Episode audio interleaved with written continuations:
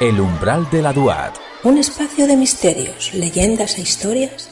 Por Óscar Fernández. Hola, buenas madrugadas. Bienvenidos al Conticinio.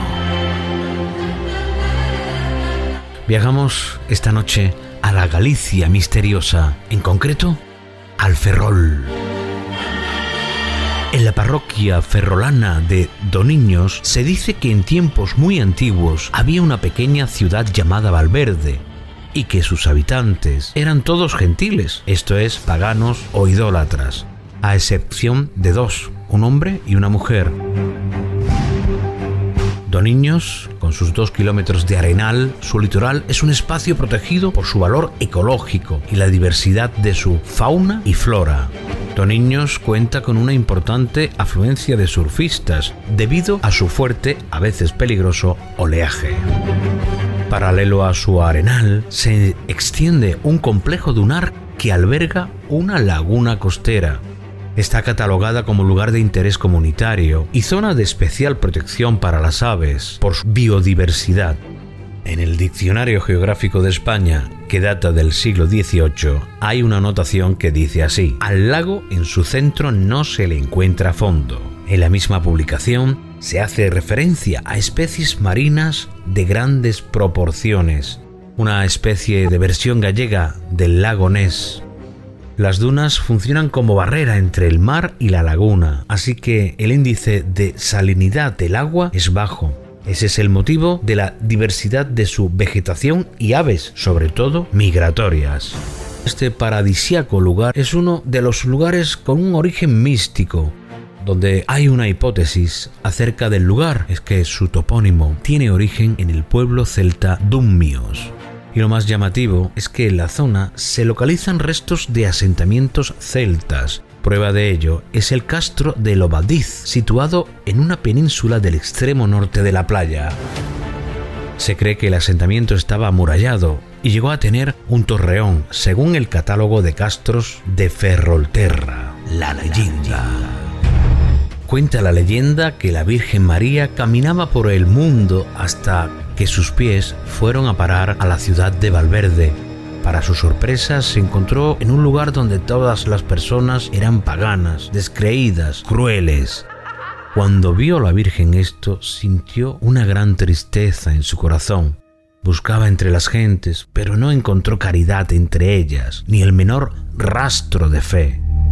La Virgen, viendo cómo estaba aquel lugar, decidió continuar su camino comenzó a subir una gran cuesta muy empinada y alta hasta llegar a lo alto de un monte. Exhausta y sin fuerzas, con su niño en los brazos, vio una casita en el camino. Se paró a descansar a la sombra de la barra que tenía delante de la puerta. La dueña de la casa la vio y rápidamente salió para hacerla entrar y ofrecerle una taza de leche caliente. La Virgen y la mujer hablaron durante un tiempo largo y así María escuchó de que allí vivían la mujer y su marido y sus dos niños y que eran los únicos cristianos que había en toda la bisbarra.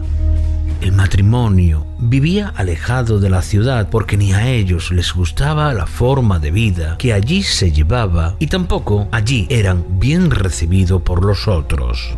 La mujer también le dijo a la Virgen que su marido no estaba en casa en ese momento porque había bajado a la ciudad para hacer algunas compras y una vez que la Virgen descansó, agradeció a la mujer su hospitalidad siguiendo su camino.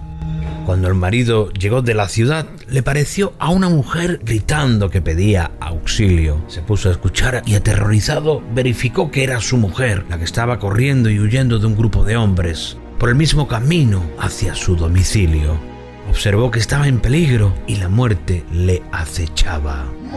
Entonces llegó al domicilio porque había perdido de vista a su mujer y la encontró sentada en la puerta. No había rastro de los hombres que la perseguían. En un momento el hombre giró la cabeza con su mujer porque habían escuchado un estruendo tremendo que procedía colina abajo. Sin decir nada, el hombre y la mujer fueron llevados por el mismo pensamiento y observaron que la ciudad maldita de Valverde había desaparecido sumergida en las aguas. que la rodeaban. Tras este episodio quedó salvado el matrimonio y sus dos niños, de ahí el topónimo o hipótesis que habla del nombre que recibe el lugar. Hoy en día, en este lugar hay un lago donde antes había una ciudad. Dicen que en el centro hay un pozo que se traga a cuantos tienen la desgracia de pasar por encima de él, a no ser que vayan en una barca de las grandes y de las marineras.